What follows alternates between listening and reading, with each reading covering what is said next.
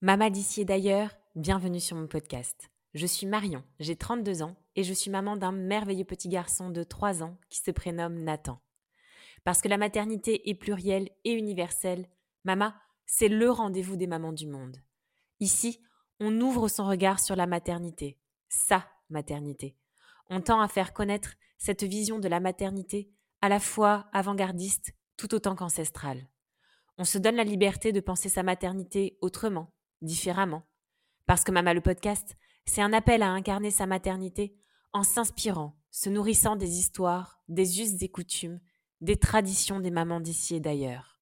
Mama le podcast, c'est un temps qui nous est offert où les histoires sont authentiques et les émotions pures. J'arrête là la présentation de Mama le podcast pour laisser la parole à Magdalena. Bonjour Magdalena. Bonjour Marion. Je suis très très honorée de t'avoir aujourd'hui au micro de Mama le podcast euh, pour nous parler d'un sujet extrêmement fort, émouvant. Euh, tu, m'as contacté et euh, j'ai été très touchée par ton témoignage et je me suis dit il faut absolument entendre ton histoire, l'histoire aussi de ton fils, de votre fils.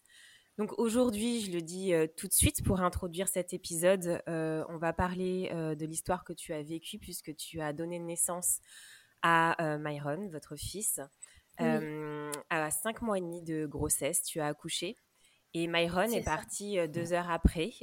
donc c'est tout le, tout le sujet, en tout cas d'aujourd'hui, c'est de libérer cette parole et que tu puisses nous, nous raconter cette, cette épreuve dure et difficile que tu as vécue qui pourra aider, euh, je l'espère, euh, beaucoup de mamans qui, euh, qui ont vécu ou qui vivent cette, cette histoire-là aussi. Donc avant de, commencer, de rentrer un peu plus en détail sur cette histoire, est-ce que tu pourrais nous, nous dire un petit peu qui tu es, qu'est-ce que tu fais et ta vie de petite famille? Oui, bien sûr. Bah, D'abord, merci Marion de me permettre de libérer, libérer ma parole pour, pour raconter cette histoire.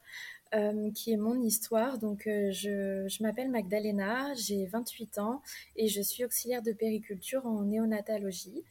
Euh, je partage la vie avec mon mari qui s'appelle Brian depuis bientôt 9 ans. Et donc, on a eu deux enfants. Donc, mon, notre fils, Myron, qui est un bébé ange, et euh, notre euh, petite Tiana qui a 18 mois euh, actuellement. On va remonter justement le fil de votre histoire amoureuse, si je puis dire. Est-ce que ce projet de grossesse était vraiment un projet qui vous tenait à cœur ou c'est tombé comme ça de manière inopinée sur vous? Oui, oui, c'était euh, c'était vraiment un, bébé euh, très désiré. On a attendu huit mois avant de l'avoir. Euh, et un dimanche matin, j'ai fait un test de grossesse où enfin les deux barres se sont se sont présentées. Et mon mari avait peur de se réjouir trop vite, donc il est vite allé à Leclerc à l'époque, puisqu'il n'y avait que ça d'ouvert, chercher un autre test de grossesse qui lui aussi euh, était positif. Et donc, euh, donc, par la suite, euh, voilà, on a su que notre garçon était avec nous. Alors, comment tu as vécu cette, cette grossesse? Est-ce que tu peux nous décrire justement comment tu l'as ressenti, comment tu étais, jusqu'à temps qu'on t'annonce les, les éventuelles complications? Eh ben, c'était une euh, grossesse qui se passait euh, très bien. Euh, voilà, j'étais un petit peu malade les, les trois premiers mois, hein, comme, comme souvent mmh. les mamans. j'ai annoncé ma grossesse tout de suite. J'ai pas attendu les, les trois premiers mois. Mmh. parce que je disais toujours, je disais toujours inconsciemment, il peut se passer quelque chose même après. Et mmh. j'avais vraiment envie de le partager parce que pour moi, quand on est à partir du moment où on voit euh, ces deux barres s'afficher, on est maman en fait. Et, euh, et voilà, j'avais pas envie d'attendre. Donc euh, c'était en période de Covid. Donc je me souviens qu'il y en a beaucoup à qui je l'ai annoncé par visio. Et voilà, ma grossesse, vraiment, jusqu'aux cinq mois, se passait très bien. on avait commencé les, achats, on avait acheté la poussette, la décoration de la chambre. Enfin, mmh c'était, on avait fait la, la première échographie où donc à ce moment-là, il nous avait annoncé que ce serait à 70% euh, un petit garçon. Donc euh, bon, j'avoue qu'on s'était mis en tête quand même que ce serait un garçon, même si on se laissait euh, toujours voilà cette cette hypothèse que non. et et puis bah d'un coup en fait c'est arrivé. À partir de quelle semaine tu as commencé, euh, semaine d'aménorrhée bien sûr, tu as commencé à, ressentir euh, des, complications? À partir de 21 semaines aménorrhée. À partir de 21 semaines aménorrhée, en fait, euh, ça a commencé un dimanche. Je devais travailler le lendemain. Et j'avais mal au ventre. J'avais vraiment très mal au ventre. Et on, on, regardait un film avec mon mari et puis il me disait bah non, mais tu dois être un peu stressée, euh, euh, va dormir, ça ira mieux. Et donc, je suis allée m'allonger, euh, je me mmh. suis endormie. Et vers 4 heures du matin, j'ai ressenti vraiment une très grosse douleur au ventre. Et ensuite, je suis allée aux toilettes et je perdais mes premières gouttes de sang. Donc, on est allé directement aux urgences, donc dans la clinique où je travaille. Et puis, euh, la sage-femme, euh, du coup, euh, nous a, enfin, m'a fait un monitoring. Elle a enregistré deux contractions en 20 minutes. mais elle a écouté, enfin le, le, cœur du bébé battait. Donc en fait nous on s'est dit ok il va bien, enfin tout va bien. voilà à ce moment-là, bon, bah, son cœur il bat, c'est que ça va. Et puis elle appelle euh, la gynécologue. Donc là, on se dit, ça sent pas bon. Euh, en principe, c'est jamais très bon quand les médecins arrivent. Mm. Et puis, euh, donc la gynécologue nous dit qu'il manque du liquide amniotique et que mon col commence à s'effacer par l'intérieur. Et du coup, bah, à ce moment-là, elle nous annonce que le bébé n'est pas viable à 21 semaines aménorrhées. En France, c'est 24 semaines aménorrhées. Et hum, du coup, elle nous a dit il y a deux solutions. Euh, c'est soit les contractions s'arrêtent et on arrive à vous faire tenir le plus longtemps possible en restant alité, euh, soit elles continuent et malheureusement on ne pourra pas les arrêter et ça déclenchera le travail. Dans tous les cas, dans les deux, dans les deux cas, il y avait le, j'ai envie de dire l'annonce fatale qui était posée, qui était diagnostiquée. Oui et non, parce que moi, euh, en fait, dans ma tête, à ce moment-là, j'ai regardé Brian et je lui ai dit, t'inquiète pas, je vais rester à l'idée, les contractions vont s'arrêter et euh, au pire des, enfin au mieux des cas, euh, ce sera un, enfant né prématurément. Et puis c'est vrai que je travaille dedans, ça me faisait pas forcément peur. je, je, savais dans quoi je mettais les pieds et à aucun moment on s'est imaginé ni l'un ni l'autre que la deuxième solution était possible. À aucun moment. Euh, et donc du coup, euh, on m'a installé euh, du coup en chambre 248. Mmh. On dans, dans, quand on vit des, des, choses comme ça, je trouve qu'on retient très bien les heures, les chiffres et des symboles. Oh, voilà, c'est ça. Et, et donc on m'a installé en maternité et on m'a prévenu que je devais rester alitée, que je devais pas toucher mon ventre parce que le simple fait de toucher mon ventre euh, pouvait euh, faire contracter mon utérus. Mmh. Euh, et puis et puis là, c'était un peu le compte à rebours en fait. c'était jusqu'à quand, enfin, on espère que les contractions vont s'arrêter. Donc toute la journée du lundi, les, contractions étaient là, plus ou moins fortes. la nuit du lundi, elles étaient très très fortes, vraiment très fortes. Et puis le mardi matin, plus rien. Euh, pratiquement plus de contractions. Donc euh, nos espoirs étaient vraiment vraiment hauts. Euh, les sages-femmes m'ont autorisé à prendre une douche à condition que ce soit Brian qui me lave pour pas que je bouge trop. Et puis j'étais toute contente. Je me souviens que j'ai fait un, visio avec ma maman, ma sœur et ma grand-mère qui étaient très inquiètes à la caméra et je leur disais mais non, vous inquiétez pas, j'ai mm. plus de contractions, je le sens, ça va aller. Mm. Et puis euh, le mardi après-midi, en fait, les contractions, elles sont arrivées euh, en x10, quoi. C'était, euh, c'était ouais, le calme avant la tempête.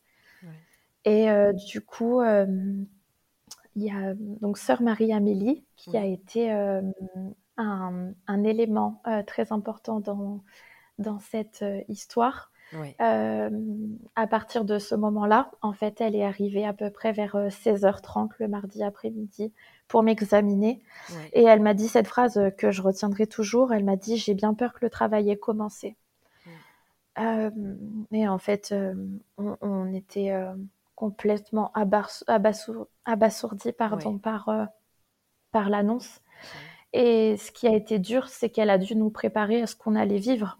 Elle nous a dit tout ce qui aurait été possible, que, que Myron naisse vivant ou mort, qu'il aurait pu être marqué par l'accouchement, qu'il aurait pu être violet. Euh, elle nous a expliqué le après, qu'on aurait pu mm. faire un enterrement ou non. Elle nous a expliqué que quoi qu'il arrive, elle, elle serait là avec lui. Euh, si on ne serait pas capable, euh, si on s'en sentirait pas le courage de rester avec lui. Et, et, voilà, et, et, elle a dit que, que, en fait, moi, à ce moment-là, je voulais pas accoucher. Je lui disais que que si ça doit s'arrêter, ça s'arrêtera, mais j'accoucherai pas. Mais en mm. fait, on ne peut pas aller contre la nature euh, eh à ce mm. moment-là. Mm. Et euh, du coup, euh, dans la nuit du mardi à mercredi, les, les contractions se sont intensifiées. Et, et à 6h30, on m'a descendu en salle de naissance. Évidemment, la salle était pleine de mamans qui allaient avoir leur bébé eh avec elles. Et euh, on m'a installée en salle d'accouchement euh, numéro 2. Et euh, la première fois que j'ai regardé l'horloge, c'était 6h50. Et juste en bas, il y avait un berceau vide. Et ça, ça a été très dur de se dire qu'en fait, nous, on ne verrait pas notre bébé dedans. Et sœur Marie-Amélie nous a accompagnés, nous a dit qu'on pouvait faire l'accouchement comme on le souhaitait. On pouvait fermer les volets, les ouvrir, mettre de la musique. Euh, pour que ce soit le moment euh, un peu de, douceur en fait dans ce moment très dur à vivre. Voilà. Et euh, le travail a été très long. Elle m'a demandé si je voulais la péridurale. Je lui ai dit que non parce que j'avais vraiment besoin de sentir, mm. De sentir. J'ai dit non pour deux raisons. Je, voulais sentir en fait les douleurs des contractions pour me, me rendre compte de ce que j'allais vivre. Parce que euh, à ce moment-là, euh, à ce moment-là, en fait, on a toujours espoir. En fait, mm. jusqu'à qu'il naisse, on a espoir qu'il reste. Et, euh, et voilà. Et l'autre raison, c'était parce que j'avais, j'avais vraiment envie de le connaître, mon fils, et, et je voulais mettre toutes les chances de notre côté pour qu'il soit vivant. Et elle me proposait de, de, percer la poche des os, et puis je voulais pas. Et puis dès qu'elle partait, euh, je disais à mon fils de rester avec nous. Et en fait, mon mari était assis sur le fauteuil à côté, il faisait les allers-retours vers moi, puis il repartait. Et il m'a dit en fait, euh, stop, arrête. Il me dit, tu, tu te fais du mal, en fait, tu es obligé, on est obligé de passer par là.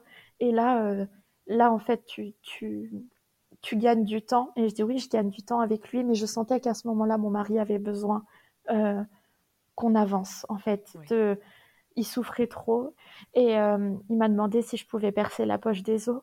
Euh, j'ai accepté parce que parce qu'en fait je me disais que je perdais aussi du temps et peut-être ça allait fatiguer mon bébé que j'allais peut-être pas mm. le connaître. Mm. Et donc on a percé la poche des os et j'ai accouché euh, une heure après à midi 24. et donc j'ai on n'était que tous les trois avec sœur Marie-Amélie. Et euh, quand j'ai accouché, du coup, c'est Brian qui a regardé. Il m'a dit c'est un petit garçon et je lui ai dit c'est Myron alors. Et euh, elle m'a demandé si je voulais l'avoir contre moi. Bien sûr que oui. Mmh. Donc je l'ai porté mmh. et euh, il bougeait, il respirait, il était avec nous. ce qui a été terrible, c'est que il est né sans un bruit. Il n'avait pas la force de pleurer à 5 mois et demi de grossesse. il n'avait pas encore cette force.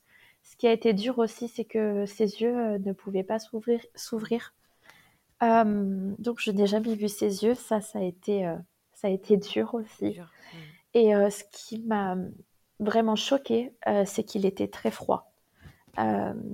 et, ça, tout ça, voilà, c'est tous ces éléments font qu'on se rend compte quand même que que ça va s'arrêter dans, quelques heures. Et c'est terrible parce que il est là, il est vivant avec nous, et j'ai demandé si on pouvait le réanimer si on partait, et on n'a pas le droit. Il est trop petit, et, et ça a été très dur. Euh, et euh, en fait, je perdais énormément de sang parce que à 21 semaines aménorrhée, euh, l'utérus euh, ne se décolle, le placenta ne se décolle pas tout seul. Mm. du coup, j'avais les contractions, mais le placenta ne se décollait pas, donc je perdais beaucoup de sang. Et donc, sœur Marie-Amélie m'a dit, vous perdez trop de sang, il faut, il faut que vous alliez au bloc. Mm. Donc, à ce moment-là, c'était terrible parce que je savais que si je revenais, peut-être il ne serait plus avec nous. Mm. Euh, et j'avais euh, du coup un infirmier euh, qui s'est occupé de moi. Je me souviens plus son visage, je me souviens pas de son prénom, mais je me souviens très bien de sa voix. Et il a été exceptionnel, vraiment. il me caressait le visage, il me disait que ça va aller. Il, il s'impatientait de voir l'anesthésiste arriver pour me soulager. Et quand je me suis réveillée, du bloc, euh, il m'a dit je vous ramène euh, dans la salle avec votre mari et votre, euh, et votre fils. Mm. Et je lui ai dit non, ramenez-moi en chambre, je ne veux pas y aller. Et il m'a fait réfléchir, il m'a dit vous êtes sûr? Parce qu'il est encore là. Et j'ai dit ok, on y retourne alors. Mm. Et je le remercie parce que c'est vrai que je faisais que pleurer et avec les émotions, je, en fait, mm. on veut, on veut fuir parce que c'est trop dur à vivre. On veut se protéger inconsciemment. Et, euh, et j'ai eu la chance euh, d'avoir mon fils vivant quand je suis revenue. Il y avait Brian et sœur Marie-Amélie auprès de lui euh, qui m'ont dit euh, il est encore là. Et j'ai demandé à l'avoir en peau à peau contre moi. Et euh, on est restés tous les trois un quart d'heure avant que sœur Marie-Amélie revienne et me dise qu'il s'était envolé euh, sur moi. Et à ce moment-là, euh, je lui ai redonné directement en lui disant je peux pas. Et c'était beaucoup trop dur en fait de, savoir qu'il était plus là et l'avoir contre ma peau. Euh, c'était trop dur à ce moment-là. Et il faut savoir que Brian, avant que j'accouche, m'avait dit qu'il ne voulait pas rester avec lui. Euh, parce que ça serait trop dur. Mm. Et finalement, il est resté les deux heures à lui dire que j'allais revenir, euh, que j'étais là, et il est resté auprès de lui. Et ça, euh, ça de savoir, quand je suis partie au bloc, il m'a dit Tu t'inquiètes pas, je reste avec lui. De savoir ça, c'était, c'était vraiment. Ouais, c'est, ça fait du bien de, de savoir qu'il n'est pas seul, en fait, qu'il est avec son papa. Mais ce qui est magnifique aussi, c'est que s'il n'aurait pas eu la force de rester avec lui, euh, les sœurs m'avaient prévenu mm. qu'elles euh, ne le laisseraient pas tout seul. Et ça, c'est aussi très important, je trouve, euh, dans la prise en charge. je, comment dire, dans cette histoire qui a été terrible, mm. de le vivre dans cette clinique, accompagnée de sœur Marie-Amélie et, et, des autres sœurs, euh, ça accompagne en fait un peu de douceur euh, parce qu'il y a, il y a le côté euh, vraiment humain et, et ça a été un peu de, bonheur dans notre malheur en fait. De peut-être aussi se sentir accompagné, aiguillé, épaulé aussi dans, dans, cette terrible aventure où je pense qu'on peut se sentir démuni à bien des égards. Effectivement, peut-être que tu le diras aussi pour l'après. Oui, alors, euh, euh, moi, le, la nuit du vendredi, donc j'ai accouché le mercredi. En fait, euh, donc j'ai demandé qu'est-ce qui s'était passé. j'ai eu une chorioamniotite. c'est une infection du placenta. Et, et en fait, on n'a jamais su vraiment si, si c'est venu par, par l'intérieur, par l'extérieur. On n'a jamais su comment c'est arrivé. Euh, ce que sœur Marie-Amélie m'a dit, c'est que Myron m'a sauvée parce que s'il serait resté, j'aurais pu avoir une septicémie à cause de l'infection. Mm. Euh, donc je suis restée quand même longtemps euh, en maternité parce que j'avais de la fièvre, il fallait qu'on me fasse voilà des prises de sang et tout ça. et il y a une nuit où, où vraiment je, je dormais pas et je lui ai écrit cinq pages recto verso Mmh. Et j'étais incapable de lui lire.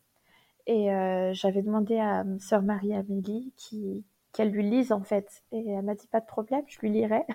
Mmh. Et de savoir ça, c'était, c'était ouais, vraiment apaisant.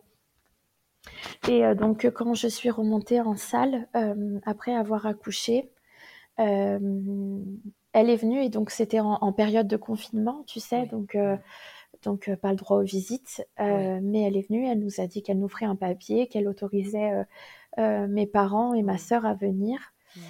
donc très vite ils sont ils sont venus, ils étaient là et, et elle est remontée nous voir en chambre. Et elle m'a dit, Myron est prêt. Donc, il l'avait préparé dans, dans, la chambre froide qu'il y avait au, au rez-de-chaussée elle m'a dit euh, Vous pouvez aller le voir quand vous voulez, et la famille également. Et ma maman, à ce moment-là, a dit euh, Je veux venir avec toi. Et je lui ai dit T'es sûre? Parce que ça peut être très dur. Si, si, c'est mon petit-fils, je veux venir. Ok. Euh, hmm. Et c'est très fort, c'est très hmm. fort. Et ça m'a touchée parce qu'il y allait avoir hmm. une personne de plus qui allait connaître mon fils, en fait, vraiment. Et, et donc, on est allé le voir. Euh, et, et, en fait, euh, ça a été euh, beaucoup trop dur. Je l'ai tenu à peine une minute dans mes bras. Ma maman m'a dit qu'il était magnifique. Et je l'ai, je l'ai redonné à sœur Marie-Amélie. Je suis partie. C'était l'image parce que en, en deux heures, il avait déjà beaucoup changé au niveau du mmh. visage. Et en fait, mmh. c'était, c'était terrible. Je, ouais, je me prenais la vérité en pleine face, en fait. Et, et donc, je, on est remonté dans la chambre. Et, euh, et ouais, c'était, euh, c'était, c'était beaucoup trop dur. Et ton compagnon, pour le coup, ton mari, pour le coup, il a, il, a, il a, il allait le voir, il allait le voir à plusieurs reprises? Oui, alors euh, mon mari, en fait, je l'ai su après. Il me, il a toujours été très très protecteur avec moi. Mmh. en fait, il m'expliquait, il me disait rien, il me disait, je vais boire un café, mais il allait pas boire un café. En fait, il allait voir notre fils mmh. plusieurs fois. Euh, il y avait que les sœurs qui avaient euh, la clé de la chambre froide, de la, chambre froide, pardon. Donc il allait voir euh, les sœurs et ensuite il allait voir notre fils. Et puis il revenait, l'air de rien. Il, a toujours tout caché. il n'a pas beaucoup pleuré devant moi. Et, mm, on, parlait très peu. Euh, les sœurs avaient fait euh, les empreintes de Myron euh, qu'on a, qu'on a très vite mis près de nous. Elles avaient fait des photos de lui, elle l'avait habillé avec un ensemble en laine blanc. Et, et puis, voilà, tout était fait pour qu'on ait des souvenirs. Et donc à ce moment-là, on, s'était mis d'accord avec, euh, avec Brian, on ne voulait pas euh, d'enterrement, en fait. Oui. Et euh, j'ai pris contact avec une amie à moi qui a perdu également son bébé, oui. qui m'a dit, parce que je lui ai dit en fait comment, comment on survit à tout ça, comment, comment on peut survivre à tout ça, en fait? Mm. Et, et elle m'a dit que l'enterrement, ça l'a aidé à commencer son deuil. Et euh, elle m'a elle m'a conseillé aussi d'acheter son doudou en double. Euh, et ça, ça a été euh, vraiment une, une, très belle idée. On est directement allé acheter son doudou en double. donc il y en a un qu'on a mis avec lui et un qu'on a gardé avec nous, qu'on a toujours avec nous à la maison. Et, et on est parti de la maternité. quand on est parti, ça a été dur parce qu'on est arrivé à trois et on est parti à deux. Hmm. Et ça a été très dur parce qu'il était physiquement là, dans cette chambre. Euh, et en fait, on n'avait qu'une envie, c'est d'aller le chercher. Et en amont, euh, mon beau-frère était allé euh, vider notre maison parce que du coup, il y avait toutes ses affaires, la poussette, la décoration de ma chambre. Et il allait y, récupérer, y mettre un peu chez mes parents, chez eux, pour pour, euh, pour que ce soit un petit peu moins dur euh, à mm, affronter. Le retour, Voilà. Mm, mm. Et donc on est arrivé à la maison et c'est vrai que le l'avant, avant, l'annonce, le pendant, c'est très dur, mais le après est aussi très dur euh, parce qu'il y a tout ce qui va après en fait, donc le côté administration qui a été terrible. donc ça a commencé par la CAF. du coup, on a dû appeler la CAF pour leur prévenir que qu'on avait perdu notre enfant. Et, et donc, entre-temps, on avait fait le cheminement qu'on voulait faire un enterrement. C'est que, que c'était nécessaire pour lui, pour nous.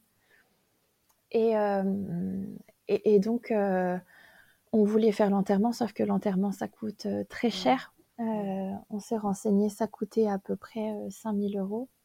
Surtout que vous aviez fait en plus les dépenses aussi en amont pour préparer justement la chambre. Vous aviez eu des frais aussi, bien sûr.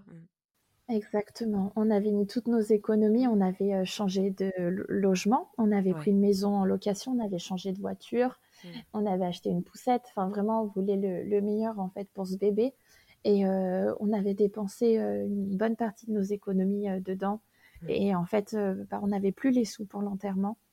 et la CAF, j'ai vu qu'il donnait une, prime, on va dire, pour les enfants décédés. Mmh.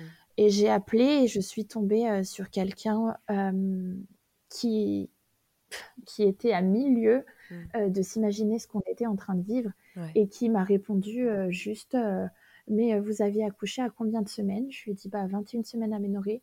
Ah bah non, c'est à partir de 22 semaines que vous pourriez avoir la prime. Voilà, parce que donc il faut savoir en fait qu'à 21 semaines aménorées, donc mon, fils est né bien vivant, il a vécu deux heures avec nous et on nous a délivré un acte d'enfant né sans vie. Et ça, ça a été très dur aussi à encaisser. Je voulais vraiment un acte euh, de naissance et un acte de décès, parce que c'est ce qui s'était passé. Et puis c'est ce qui doit être. Qui doit être, exactement. Et dans la loi française, en fait, euh, c'est à partir de 22 semaines aménorées qu'on a l'acte de naissance et l'acte de décès. Euh, avant, c'est un acte d'enfant né sans vie. Donc ça, c'est très dur à encaisser. J'imagine, bien sûr, bien sûr. Parce que du coup, tout ce qui va avec, la CAF, les mutuelles, etc., bah, regarde la loi et nous sortent euh, les chiffres en fait. Mais nous, on s'en fiche des chiffres.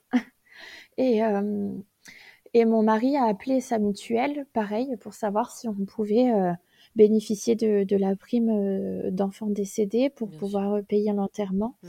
Et il lui a demandé combien pesait Myron. Donc il lui a dit 427 grammes. Ah bah non, c'est à partir de 500 grammes.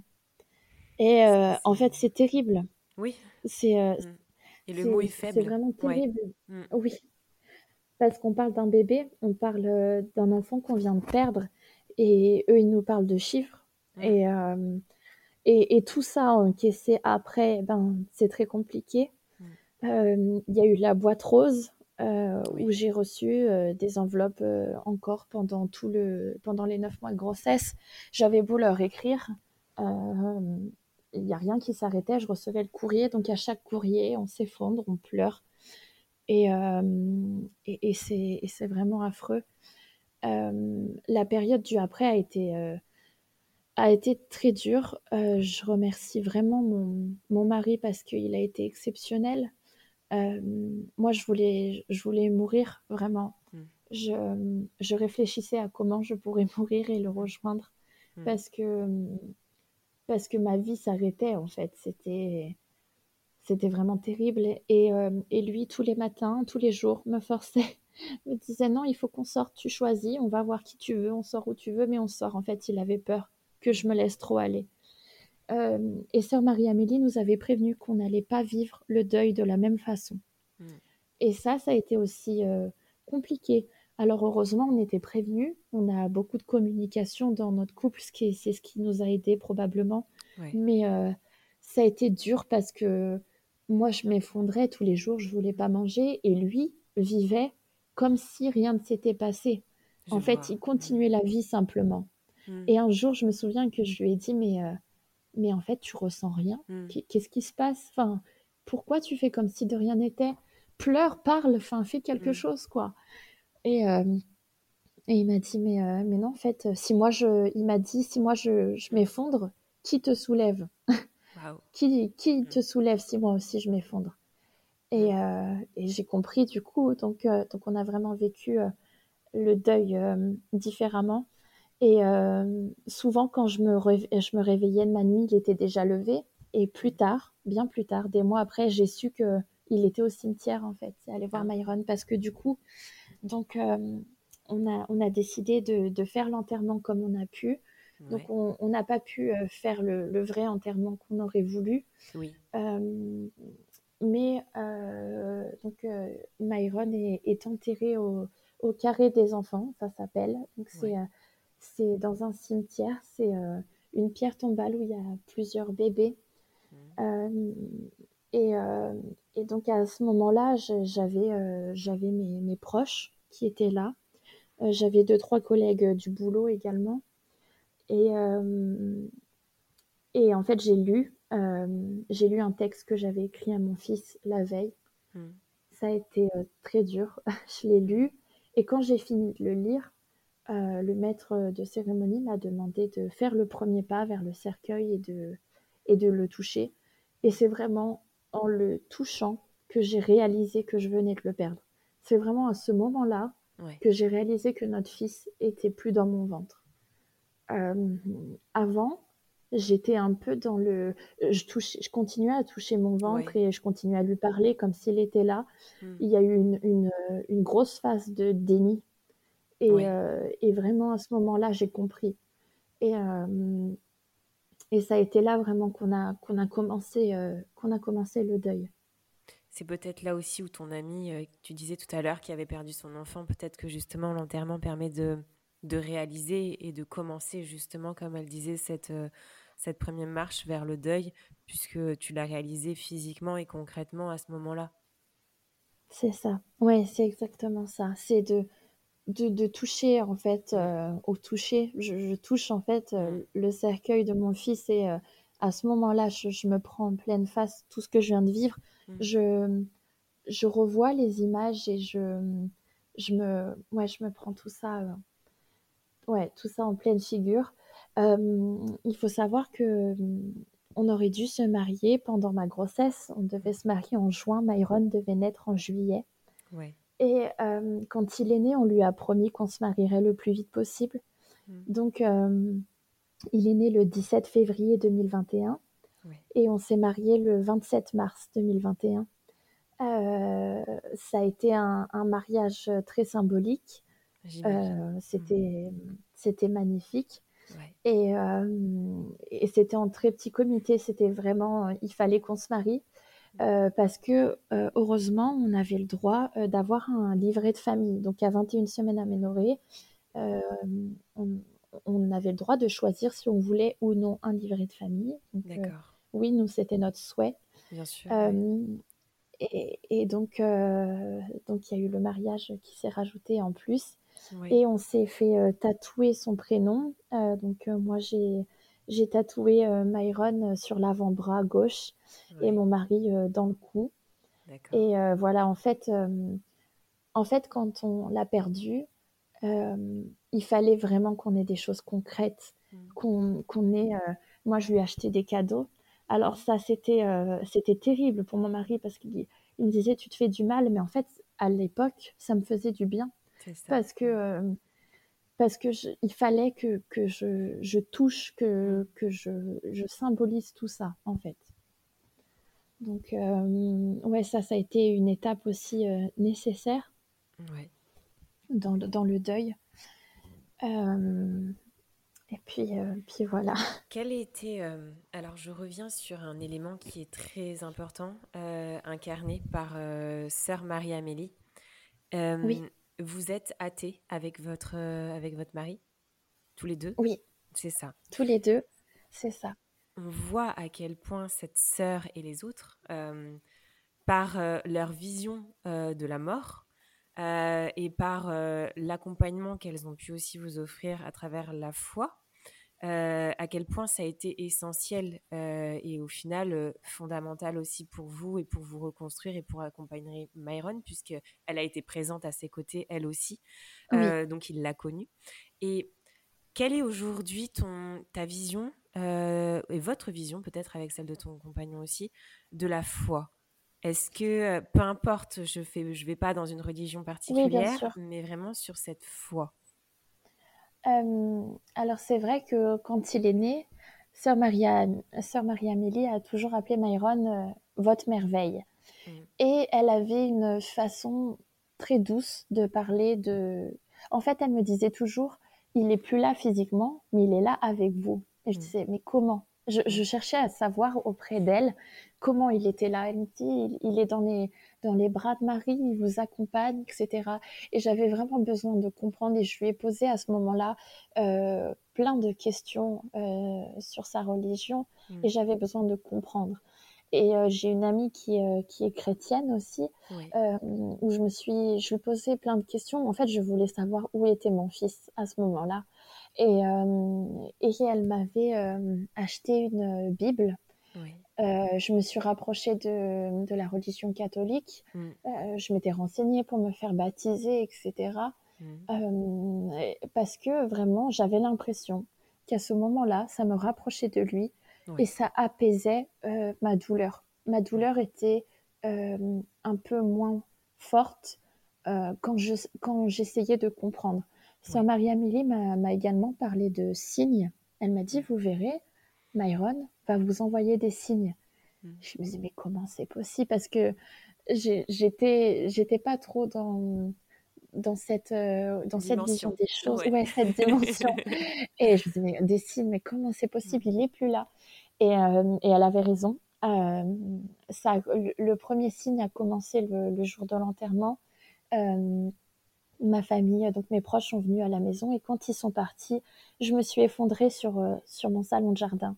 Et à ce même moment, il y a un papillon blanc qui s'est posé pile en face de moi sur le salon de jardin. Et je me dis, ok, c'est lui. En fait, hmm. il est là.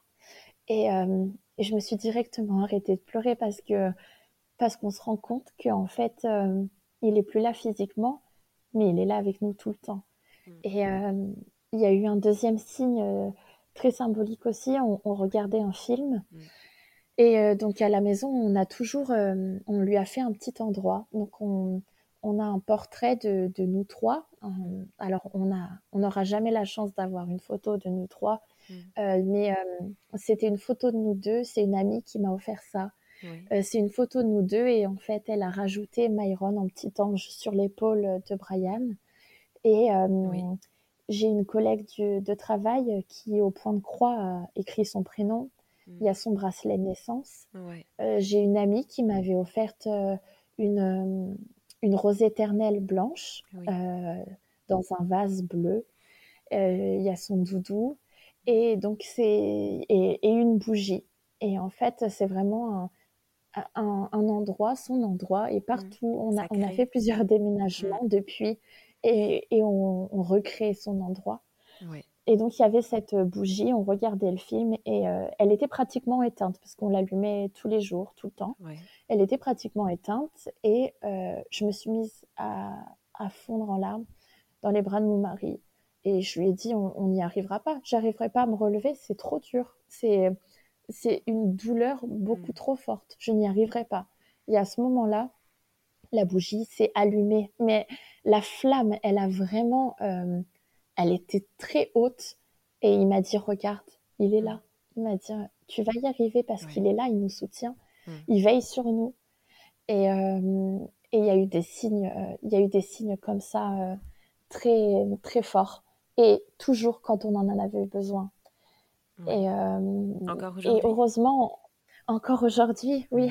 Ça, ça, ça, vous suivra de toute façon tout le long de et, et ce qui est impressionnant, c'est que les signes se sont faits de plus en plus rares.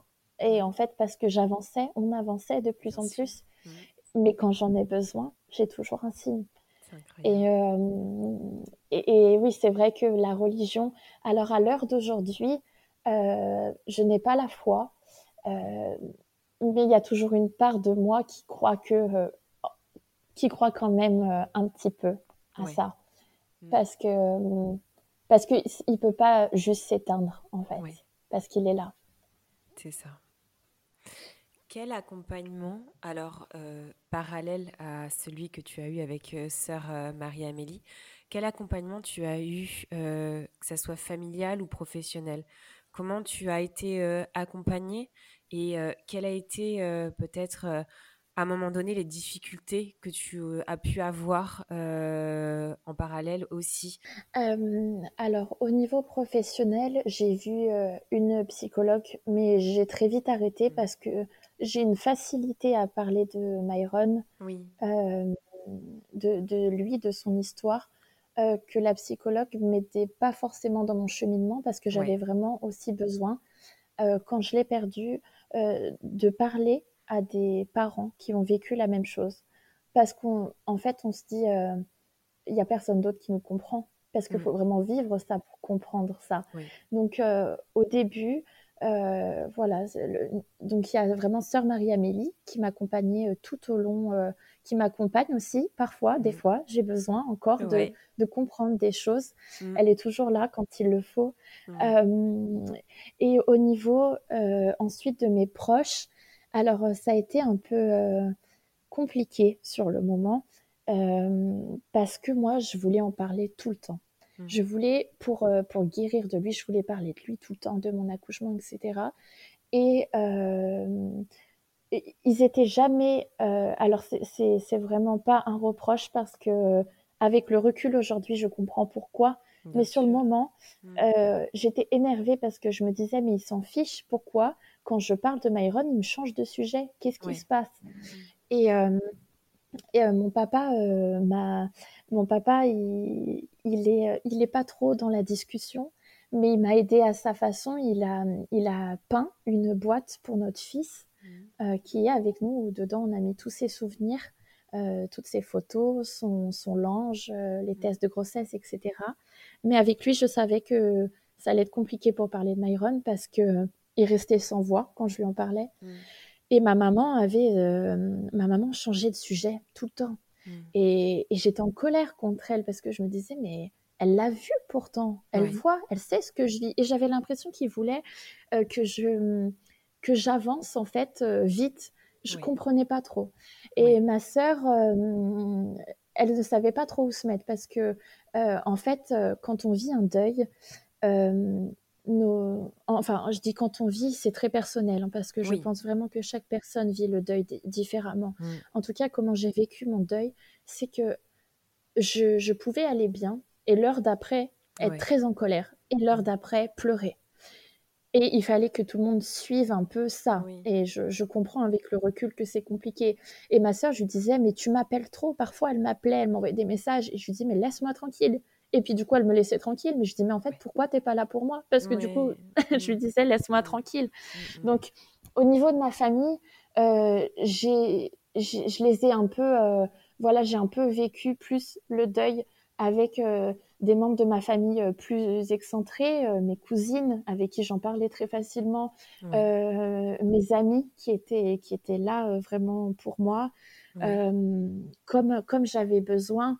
Euh, et en fait, je pense avec le recul que la famille vit aussi le deuil à leur façon, mmh. parce que ils voient, euh, on, est très proches. Donc ma maman en fait voyait sa fille dévastée, mmh. mais elle avait aussi elle son, elle devait être forte pour sa fille, mais elle avait aussi le deuil de son petit-fils à faire. Mmh. Et je pense que en tout cas, euh, ma famille, ça a été compliqué pour eux, mais mais je voilà ils, ont fait comme ils ont pu et c'était très bien comme ça et euh, et j'ai été été quand même entourée mais euh, mais la personne euh, vraiment fondamentale ça a été ça a été mon mari et sœur Marie Amélie mmh.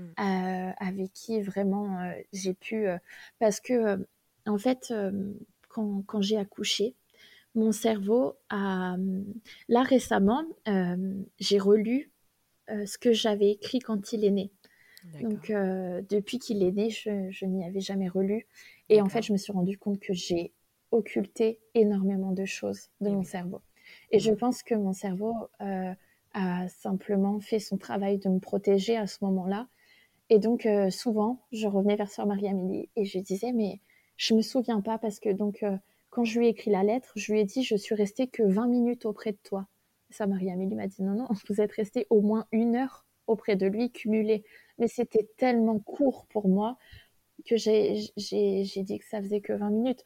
Donc, euh, donc voilà, oui, hein, c'est c'est un peu l'accompagnement.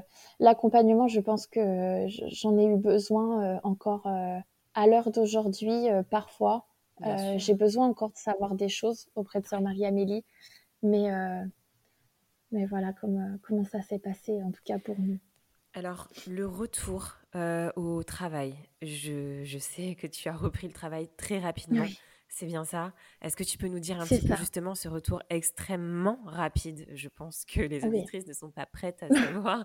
Euh, et aussi, euh, bah, comment tu as géré tout ça? Pourquoi euh, pourquoi tu as repris aussi rapidement? Comment a été, a été mis en place ou pas Comment ont été mises en place, pardon, ou pas les, des mesures spécifiques et adaptées par rapport à ce que tu avais vécu et par rapport à ton état physique et émotionnel, peut-être par, par ton service? Et puis, et puis nous dire aussi la suite, la merveilleuse nouvelle qui, est, qui est venue à nouveau chambouler votre vie. Oui, alors c'est vrai que mmh, j'ai repris le travail trop vite. Mmh. en fait, à l'époque, donc je travaille en, en, néonatologie. Donc les plus petits bébés qu'on accueille ont 32 semaines à ménorer et mmh. font pas moins d'un kilo cinq. Euh, et donc, j'ai accouché là où je travaille. Euh, la chambre où j'étais avec Myron était en face euh, de la néonate. Et j'ai repris le travail au bout d'un mois et demi en mi-temps thérapeutique. donc, j'étais à 50%. Et en fait, j'ai voulu reprendre vite pour deux raisons. Bah, la première, c'est financièrement, parce que mmh bah ça plus ça, il euh, y, avait plus de sous quoi, il fallait reprendre. Euh, et la deuxième, c'est parce que j'avais peur euh, que si je me mettais pas un coup de pied aux fesses, si je puis hmm. dire, je reprenne jamais en fait. Et, et mon métier, malgré tout, je l'aime. Donc, hmm. donc j'avais, voilà, j'y suis retournée au bout d'un mois et demi et ça a été terrible. Honnêtement, ça, ça a été une épreuve horrible parce que et ben déjà parce que je passais devant cette chambre, parce que je retournais, je, passais les portes de la maternité pour, on passe les portes de la maternité pour aller en néonat. Je retournais euh, devant cette chambre et je travaillais donc 12 euh, heures mmh. auprès euh, d'enfants nés prématurément et qui parfois, je, voyais le, visage de mon fils. Enfin, je, mmh. je, je, me ramenais, je ramenais mon histoire. mes collègues ont été, euh, ont été euh, vraiment euh, d'une épaule. Elles, ont été très importantes aussi à ce moment-là parce que j'arrivais pas à m'occuper de petits garçons. Mmh. donc, suivant les collègues avec qui j'étais, elles prenaient en charge systématiquement les petits garçons. Et déjà, m'occuper de petites filles, c'était très dur, bah mais c'était un tout petit peu moins dur. Mmh. donc voilà, et puis, et ben, je dirais, un mois après ma reprise, euh, je suis retombée enceinte, du coup, euh, de ma petite fille. Et je l'ai su très tôt. Trop tôt. C'est incroyable. ouais, ouais, ouais. ouais. J'ai vraiment, euh, j'ai vraiment senti quand elle, quand elle s'est attachée et, et j'ai fait un test de grossesse et la deuxième barre s'est affichée, mais elle était vraiment limite transparente. et j'ai fait euh, directement une prise de sang et j'étais à 10 HCG. Euh, et je me suis dit, ok, là c'est C'était vraiment le tout, tout, tout début. Et, euh, et c'était, c'était une merveilleuse nouvelle et à la fois énormément d'angoisse parce que bah, deux mois avant, je, vais, je venais de perdre mon bébé. Mm. Alors on savait avec mon mari qu'on, qu'on voulait un autre enfant. Euh, on s'attendait pas à si tôt parce que Myron, on a mis huit mois à l'avoir, donc euh, on, s'attendait pas à que ce bébé euh, nous choisisse si vite. Et pour le coup, c'est ça, c'est ce que tu disais, que tu as eu cette sensation de, de sentir l'implantation, vraiment, l'incarnation de, de, votre petite fille à, un si jeune stade. C'est incroyable. Incroyable. Je me souviens que j'ai dit, j'ai dit à Brian, je suis enceinte. Il m'a dit, mais n'importe quoi, t'as pas de retard, euh, qu'est-ce que tu peux en savoir Je dis, je le sens. je l'ai senti dans mon corps, je le sens, je suis enceinte. Et euh, je crois que j'ai même pas attendu euh, le retard. J'ai j'ai acheté le le test de grossesse euh, où on peut voir, tu sais, euh, trois semaines avant. Enfin, je sais pas, il y a un truc comme ça. C'est vraiment le test très sophistiqué. Et il était il était positif. Je suis allée acheter deux autres tests de grossesse pour être vraiment sûre. Mm. Et et voilà, j'ai fait la prise de sang et tout tout s'est enclenché. Euh, et j'ai arrêté de, de, travailler euh, très vite. Alors euh, déjà, je, je n'aurais pas pu émotionnellement travailler en néonate euh, en étant euh, enceinte, clairement. ouais. Mais aussi bah, parce que en fait, ça aussi, avec le recul, mon utérus n'était pas encore prêt, je pense.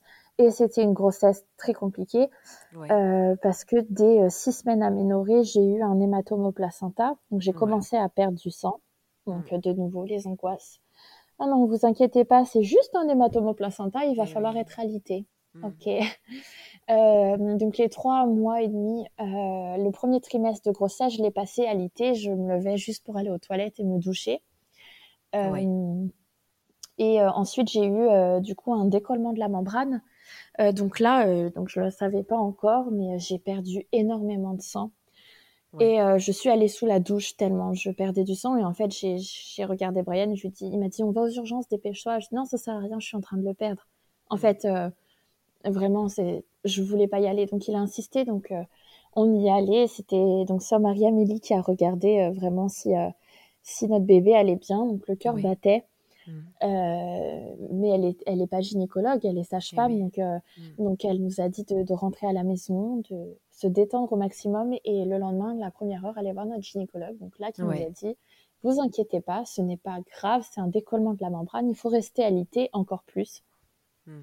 Donc euh, voilà.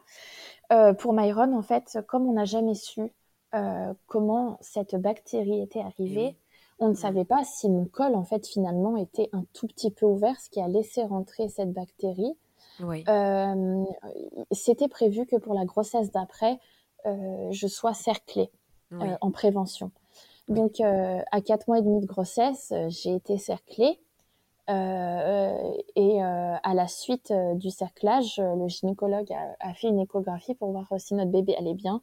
Et à ce moment-là, on a su que c'était une petite fille. Voilà. Quelle est la Comment vous l'avez ressenti justement? Comment vous l'avez ressenti cette nouvelle que ce soit une, une petite fille et, et, non un petit garçon? On était soulagés. Mmh.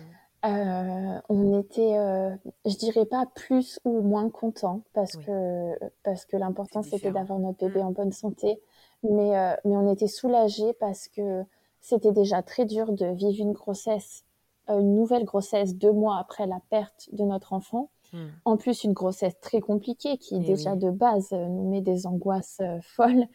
et si en plus il fallait rajouter le schéma euh, d'un autre petit garçon et du mmh. coup vraiment différencier les deux histoires, ça allait être encore plus compliqué euh, pour moi.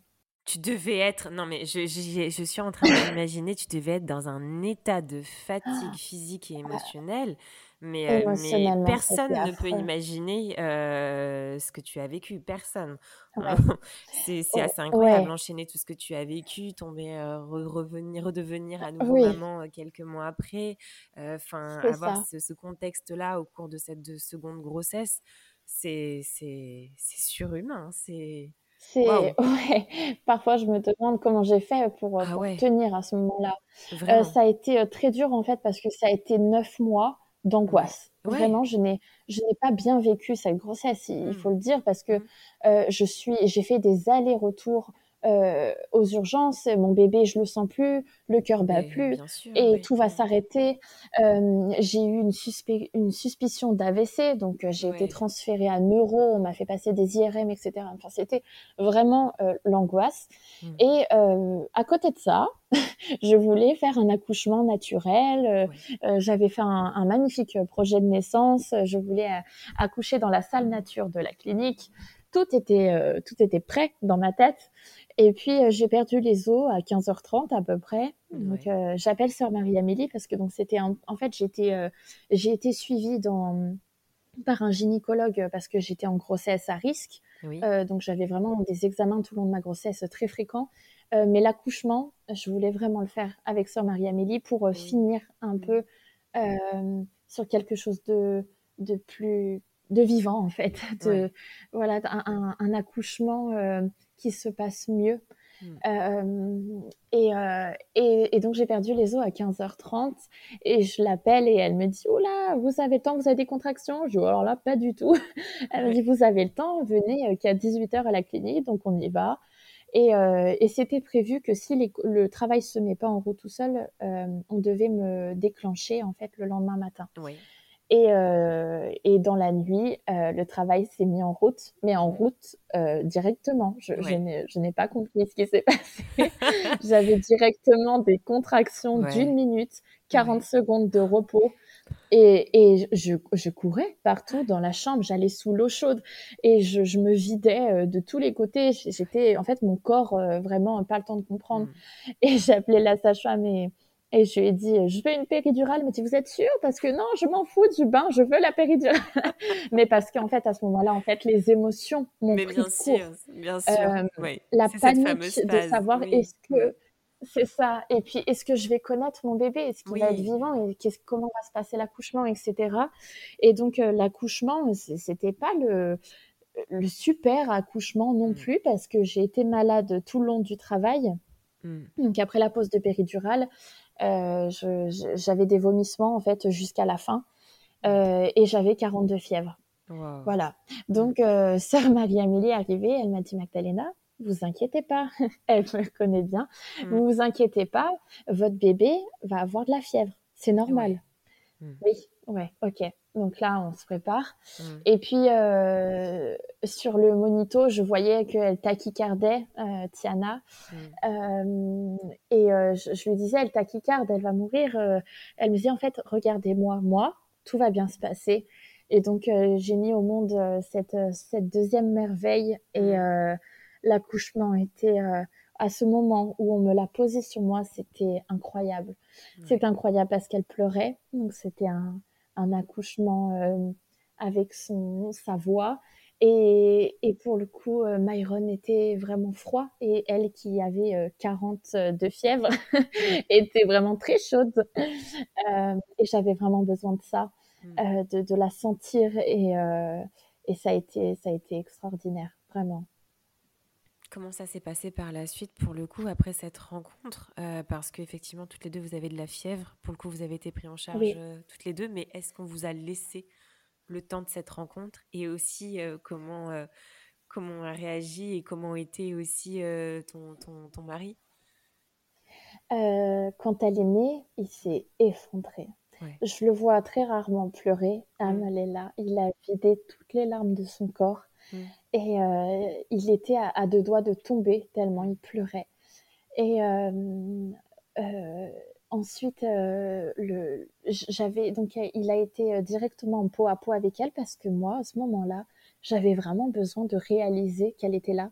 J'étais fatiguée émotionnellement, physiquement, mmh. et en fait, j'avais besoin de les regarder. Je crois qu'ils sont restés une demi-heure, une heure ensemble. Et pendant une heure, je les ai regardés et je me suis dit, ils sont là. Elle était scopée mm. parce que, ouais, c'est réel. Elle est là, en fait. Et euh, Tiana était scopée au début. Mm. Euh, et puis euh, ensuite, on lui a fait une prise de sang. Donc la CRP, l'indicateur d'infection, était mm. très élevé. D'accord. et donc là, sœur Marie-Amélie m'a dit qu'il se pouvait que si le lendemain, la, prise de sang était toujours haute et qu'elle aille en néonate. Et je me suis dit, en fait, c'est hors de question. en fait, vous, vous me laissez vivre enfin euh, avec mon bébé. J'avais pas envie d'être encore séparée ou encore à l'hôpital. J'avais vraiment besoin de me retrouver. Et fort heureusement, en fait, euh, la CRP était élevée à cause de la fièvre et rien d'autre. Hmm. Euh, et donc là, le postpartum a été très, très dur. Hmm. Il a été très dur parce que pour mes proches, pour j'avais enfin mon bébé en vie, donc tout allait bien. Mais non, mmh. non pas du tout, parce que déjà le, postpartum est dur, c'est très mmh. dur. Mmh. Euh, je me sentais terriblement seule à ce moment-là parce que euh, je n'arrivais pas à allaiter. Euh, faut dire, je, je, travaille dedans, je sais professionnellement ce qu'il faut faire pour mettre en place un allaitement. J'ai tout fait. J'ai même tiré mon lait, je mettais mon réveil toutes les nuits. Euh, j'ai vraiment tout fait ce qu'il fallait et ça venait pas. Et au bout d'une semaine, je me suis dit, allez, c'est bon, j'arrête, je ne vais pas allaiter, tant pis. La montée de lait est venue à partir du moment où j'ai lâché prise. Euh, et, et, du coup, j'étais plus, j'étais plus là. Enfin, j'avais plus la force en fait de me lancer dans l'allaitement. Donc voilà. Et puis il y a eu aussi les un an de Myron, du coup. Donc ma fille est née le 4 janvier 2020, 2022 et le donc le 17 février 2022 euh, c'était euh, c'était du coup les un an du, de la naissance de Myron. Et euh, ça a été terrible parce que du coup, il faut vivre un postpartum. les dates qui, en fait, à partir de ce moment-là où on les vit, on comprend que les dates sont dures. On a beau essayer de, de, de faire abstraction. En fait, je me souviens que le 17 février, j'ai ressenti des contractions. Euh, mon corps m'a rappelé en fait, euh, même si j'essayais de, de, mettre ça de côté mm. pour voilà de lutter, ça sert à rien. Ouais. ça sert à rien en fait. Il faut mm. passer par là. Donc euh, donc ça a été ça a été quand même très dur. Les, les, trois, je dirais les trois premiers mois ont été très durs. Ma fille voulait dormir que sur nous. On ne pouvait pas la poser. Et en fait, j'avais l'impression que je faisais mal les choses parce qu'il y a aussi toute cette société qui dit non, il faut que l'enfant dorme sur le dos, dans le lit. Et, voilà, c'est ça. Mmh. Et tu vas l'habituer au bras, etc. et à côté, j'avais mon bébé. Mmh. Oui. Et à ce moment-là, je me souviens aussi que j'ai appelé sur Marie-Amélie et je lui ai dit, euh, en fait, elle, elle fait que pleurer quand je la pose. Elle me dit, Magdalena, pendant neuf mois, vous lui avez demandé de faire voir qu'elle était là. Elle vous le montre. Ça y est, mmh. elle est là. Ok, Ok, c'est normal. Et, euh, et, en fait, avec le recul, en fait, c'est aussi moi qui avais besoin qu'elle dorme contre moi pendant, pendant tout ce temps. Elle, pleurait quand je la laissais, mais parce qu'elle devait sentir que j'avais besoin d'elle. Enfin, il y a eu une connexion vraiment très forte. Je suis ah très, très, très fusionnelle avec ma fille à l'heure d'aujourd'hui. Euh, et la laisser est très compliqué. ça se euh, je... Ouais. Est-ce que aujourd'hui, euh, tu as et vous avez parler à Tiana de son frère euh, Alors, euh, nous, euh, pour nous, Myron, il est là. En fait, pour nous, c'est on est quatre. On est quatre. Et il n'est pas là physiquement, mais, mais, il est là avec nous quotidiennement. Mm. Et de toute façon, je sais que plus tard, elle va nous poser des questions. C'est normal. moi, je lui ai parlé in utero déjà, parce que quand je m'effondrais en larmes, quand j'avais peur, euh, je culpabilisais de, lui faire sentir ses angoisses. Et je lui mmh. parlais, je, lui disais mmh. qu'elle avait un frère là-haut et que c'est pour ça que j'angoissais parce que j'avais peur de la perdre, etc. Et puis, euh, euh, quand ça m'arrivait aussi de, pleurer mon fils et qu'elle était dans mes bras, je lui expliquais. Donc, dès bébé, j'ai eu cette facilité. Mmh. Mon, mari, jamais. c'est très, très compliqué pour lui de parler de, de Myron à Tiana parce que il me dit toujours ça va lui faire de la peine, et, mais c'est trop dur à entendre. Et euh, donc on s'est mis un peu d'accord euh, là-dessus. Enfin, je lui ai dit que moi c'était ok pour en parler. Et en fait, euh, à la maison, on a une étagère où il y a la peluche de Myron. Et maintenant que Tiana est plus grande, elle me montre toujours son doudou et elle le veut. et, je lui explique non, c'est le ça, c'est le doudou de ton frère. On lui laisse. Et toi, tu en as plein d'autres. Et et plus tard, euh, je, en fait, euh, je, me suis dit que j'allais euh, lui en parler simplement. j'allais répondre à ses questions simplement mmh. avec l'âge qu'elle a adapté, la boîte mmh. qu'on a où, il y a tous les souvenirs de Myron. Je lui montrerai quand elle aura l'âge, quand elle sera prête. Mmh mais, euh, mais je, je, lui forcerai en rien et, je lui parlerai toujours de lui, en fait, comme on en parle quotidiennement, euh, mais simplement. Voilà, quand on va au cimetière à apporter des fleurs, euh, des fois, on a Tiana avec nous et on lui dit bah, le corps de ton frère repose ici, mmh. et, et voilà. Et, et en fait, c'est de toute façon, les enfants, ils je, lui explique, mais elle le sait, tout ça. Et c'est beaucoup plus simple pour eux. Je, me rappelle, quand je suis sortie de la maternité, euh, il y a mon filleul, donc je, suis allée chez ma sœur. Euh, il y a mon filleul euh, et ma nièce qui m'avaient fait un dessin. Et puis mon filleul, il, vient avec son dessin et puis donc je venais à, ce moment-là de sortir de la maternité pour Myron, pardon. Et il me dit, regarde Tati, là c'est toi, là c'est tonton, Et puis en haut, là, c'est ton bébé, il est dans le mmh. ciel. Mmh. Et je me suis effondrée, mais, mais à la fois, j'avais des larmes de joie parce qu'en fait, il parlait de ça mmh. tellement naturellement que je, savais que j'allais pas avoir à, à, rentrer dans des débats et que, en fait, pour les enfants, tout est, tout est plus simple.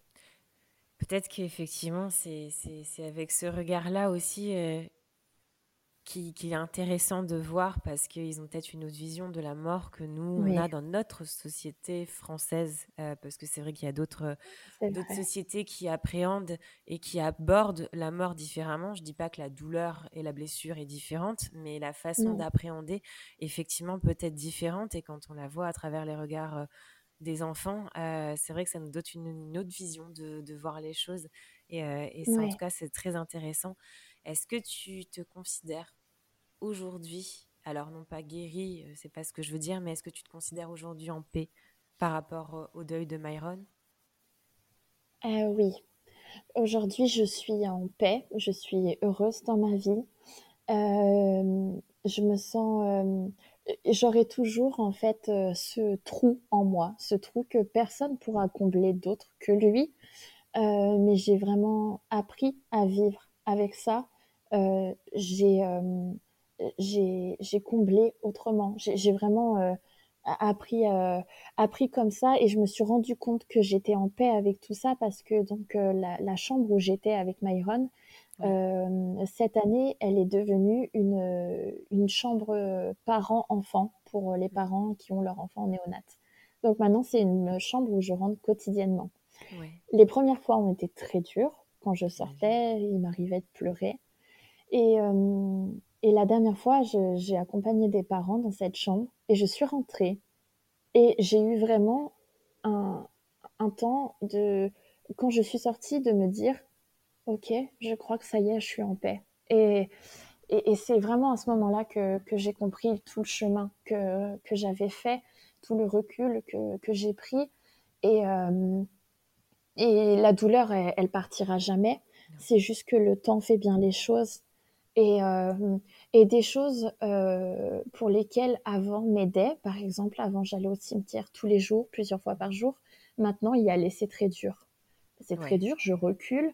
Mmh. J'y vais, je, je, sais que, que, mon papa y passe euh, souvent, donc euh, j'ai un côté qui me dit bon, c'est pas laissé à l'abandon parce que ça c'était quand même important pour nous, euh, mais, mais des choses qui étaient très, euh, qui m'aidaient beaucoup avant, par exemple, maintenant sont très dures.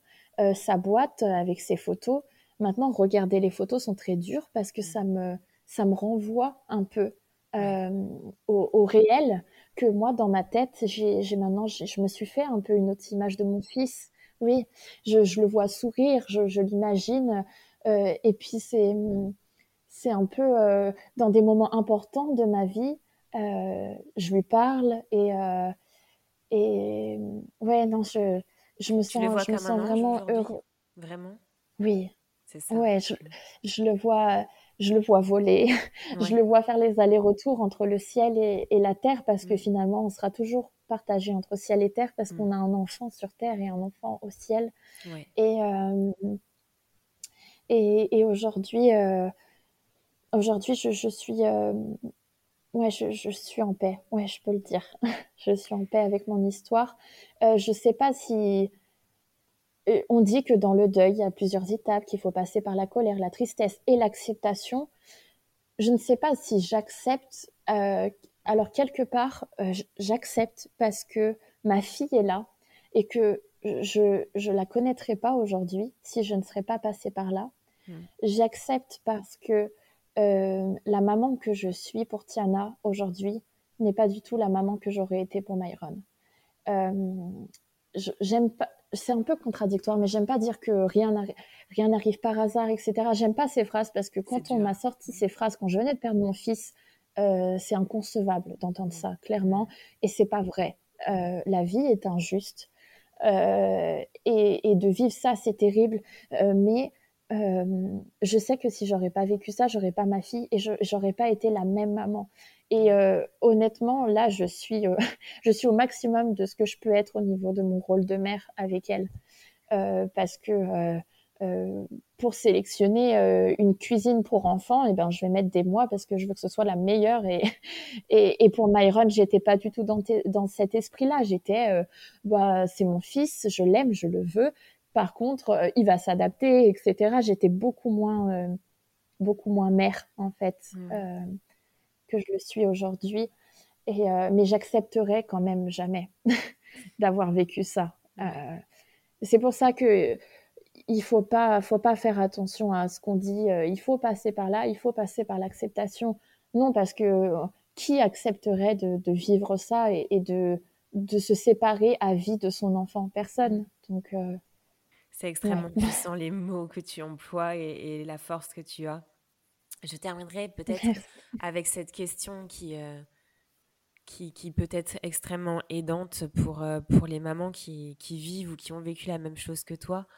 Alors, tu l'as dit à plusieurs reprises et c'est extrêmement juste, c'est ton histoire. Mais quel est le message que tu pourrais euh, leur, leur transmettre ou porter aujourd'hui pour leur dire euh, euh, comment aller vers, vers ce, ce, petit ange en fait et garder cette et cheminer vers cette lumière? Déjà, c'est vrai ce que j'ai répété plusieurs fois, et ça c'est extrêmement important, c'est que tout ce que je raconte, c'est notre histoire, c'est mon vécu, et c'est ce qui m'a aidé à l'heure d'aujourd'hui d'être en paix. Mais que pour toutes ces mamans, ce couple qui, qui vit ça, euh, c'est pas parce que c'est différent que c'est mal, et, et ne culpabilisez pas parce que j'ai énormément culpabilisé je culpabilise plus à l'heure d'aujourd'hui, mais parce que quand on, quand on accouche, on, se dit que c'est de notre faute, mais c'est faux.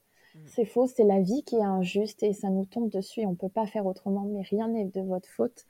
Euh, et de vous écouter, de communiquer autant que vous pouvez euh, avec euh, votre conjoint et de, de, même si on ne se comprend pas, d'accepter que l'autre vive le deuil différemment parce que à chaque étape de la vie, euh, on, est, on, va vivre ça euh, euh, ouais, différemment et, du coup ça va être un peu dur parfois de pas pouvoir comprendre l'autre, mais de communiquer, de s'entourer des personnes qui nous font du bien, parce que parfois on va avoir envie d'en parler avec quelqu'un qui n'est pas prêt à écouter ça et c'est ok et il faut vraiment s'entourer des personnes qui nous font du bien.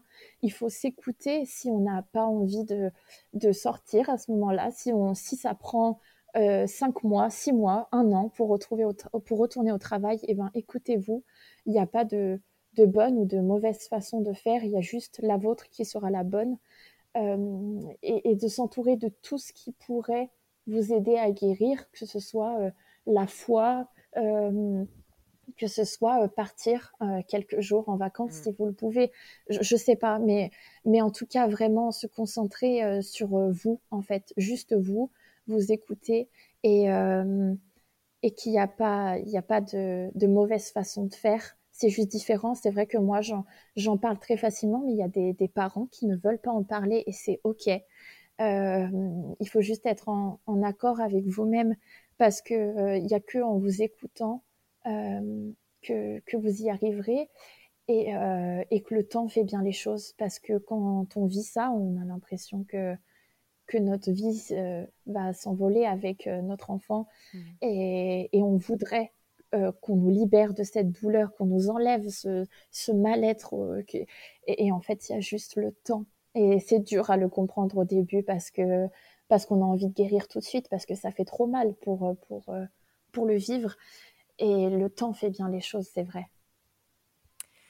Magdalena, euh, je t'avoue que j'ai beaucoup d'émotions au cours de cet épisode et, je me dois euh, de tenir par rapport à tout ce que tu viens de, de nous raconter. Euh, tu sais, j'ai enregistré avec énormément de mamans que je trouve et que j'admire, qui sont toutes d'une force incroyable. Jamais j'aurais pensé pouvoir rencontrer et croiser le chemin d'une femme aussi forte et aussi courageuse que toi. Je suis extrêmement reconnaissante euh, d'avoir eu cette chance euh, que tu m'aies choisie pour pouvoir porter ton histoire. Je pense que Myron est un ange qui a rejoint le ciel, mais je pense vraiment que, que toi, tu es un ange tombé du ciel. Parce que pour vivre et avoir euh, surmonté euh, toutes ces épreuves que, qui, sont, qui sont juste impensables, inimaginables et surhumaines, euh, je pense qu'il faut avoir une force particulière qu'on peut dire d'Angélique. Merci. Je suis extrêmement touchée et émue pour tout, de tout ce que tu viens de nous livrer. Et, et je pense vraiment que tu as marqué euh, d'une empreinte particulière Mama le podcast. Et, et j'ai vraiment à cœur de pouvoir porter et relayer le message qu'il y a aussi derrière ton histoire, qui ne peut rester tu. Euh, on ne peut pas aujourd'hui accepter euh, le fait que tu n'aies pas eu un acte de naissance alors que Myron est né vivant et qu'il a été en vie dans vos bras euh, plusieurs minutes, plusieurs heures, deux heures. Mm. C'est pas possible aujourd'hui dans notre société d'accepter cela. On peut pas avancer si on reste à ce point dans une société déshumanisante et qui ne voit la vie que par des chiffres et des cases dans mm. lesquelles on doit rentrer. Donc, vrai. Je, te, je ne sais pas comment aujourd'hui, mais crois-moi que on, je ferai tout pour essayer de faire quelque chose à ce niveau-là. Euh, et voilà, merci du fond du cœur, Magdalena, en tout cas pour tout. Et, euh, et pour euh, la confiance que tu as eue en me partageant et en me remettant, si je puis dire, ton histoire mm. au micro. Merci. C'est vrai que, le combat, il s'arrête pas. Et il y a autre chose aussi, c'est que, en fait, on, quand euh, un mari ou une femme perd euh, son, conjoint, on, dit qu'il est veuf. Quand un enfant perd ses parents, on dit qu'il est orphelin. Et en fait, pour les parents qui perdent leur enfant, il n'y a pas de nom. Alors, euh, on nous appelle parents anges, maman ange, mais c'est pas ça aussi. C'est très dur parce qu'on n'a pas de on n'a pas de nom et, et c'est vrai que petit à petit, il faut que ça bouge. Euh, mais j'y crois, j'y crois, ça, ça va bouger parce que des, des personnes euh, bah, comme toi qui prennent, qui, qui, qui m'ont écouté, qui ont libéré cette parole parce qu'en en fait, euh, il n'y a pas de tabou, il n'y a pas de tabou à parler de son enfant qui est parti. On ne doit pas cacher ça, c'est la vie, c'est ça arrive. Et, et moins ce sera tabou et mieux ce sera pour les parents qui vivent ça. Ouais. Et, euh, et pour le, le, mot de la fin, je voulais vraiment aussi euh, remercier euh, toutes les personnes qui ont croisé mon chemin depuis la naissance de Myron à, à l'heure d'aujourd'hui, toutes que ce soit famille, amis, collègues, connaissances. J'ai parlé aussi avec des parents qui ont perdu leur enfant. En tout cas, merci parce que parce que c'est très important d'être accompagné, de ne pas vivre ça toute seule. Merci beaucoup Magdalena et, euh, et, en tout cas à très bientôt pour, euh, pour essayer d'élever sur, euh, sur ces derniers sujets dont on vient d'évoquer. Merci. Merci à toi Marion pour tout.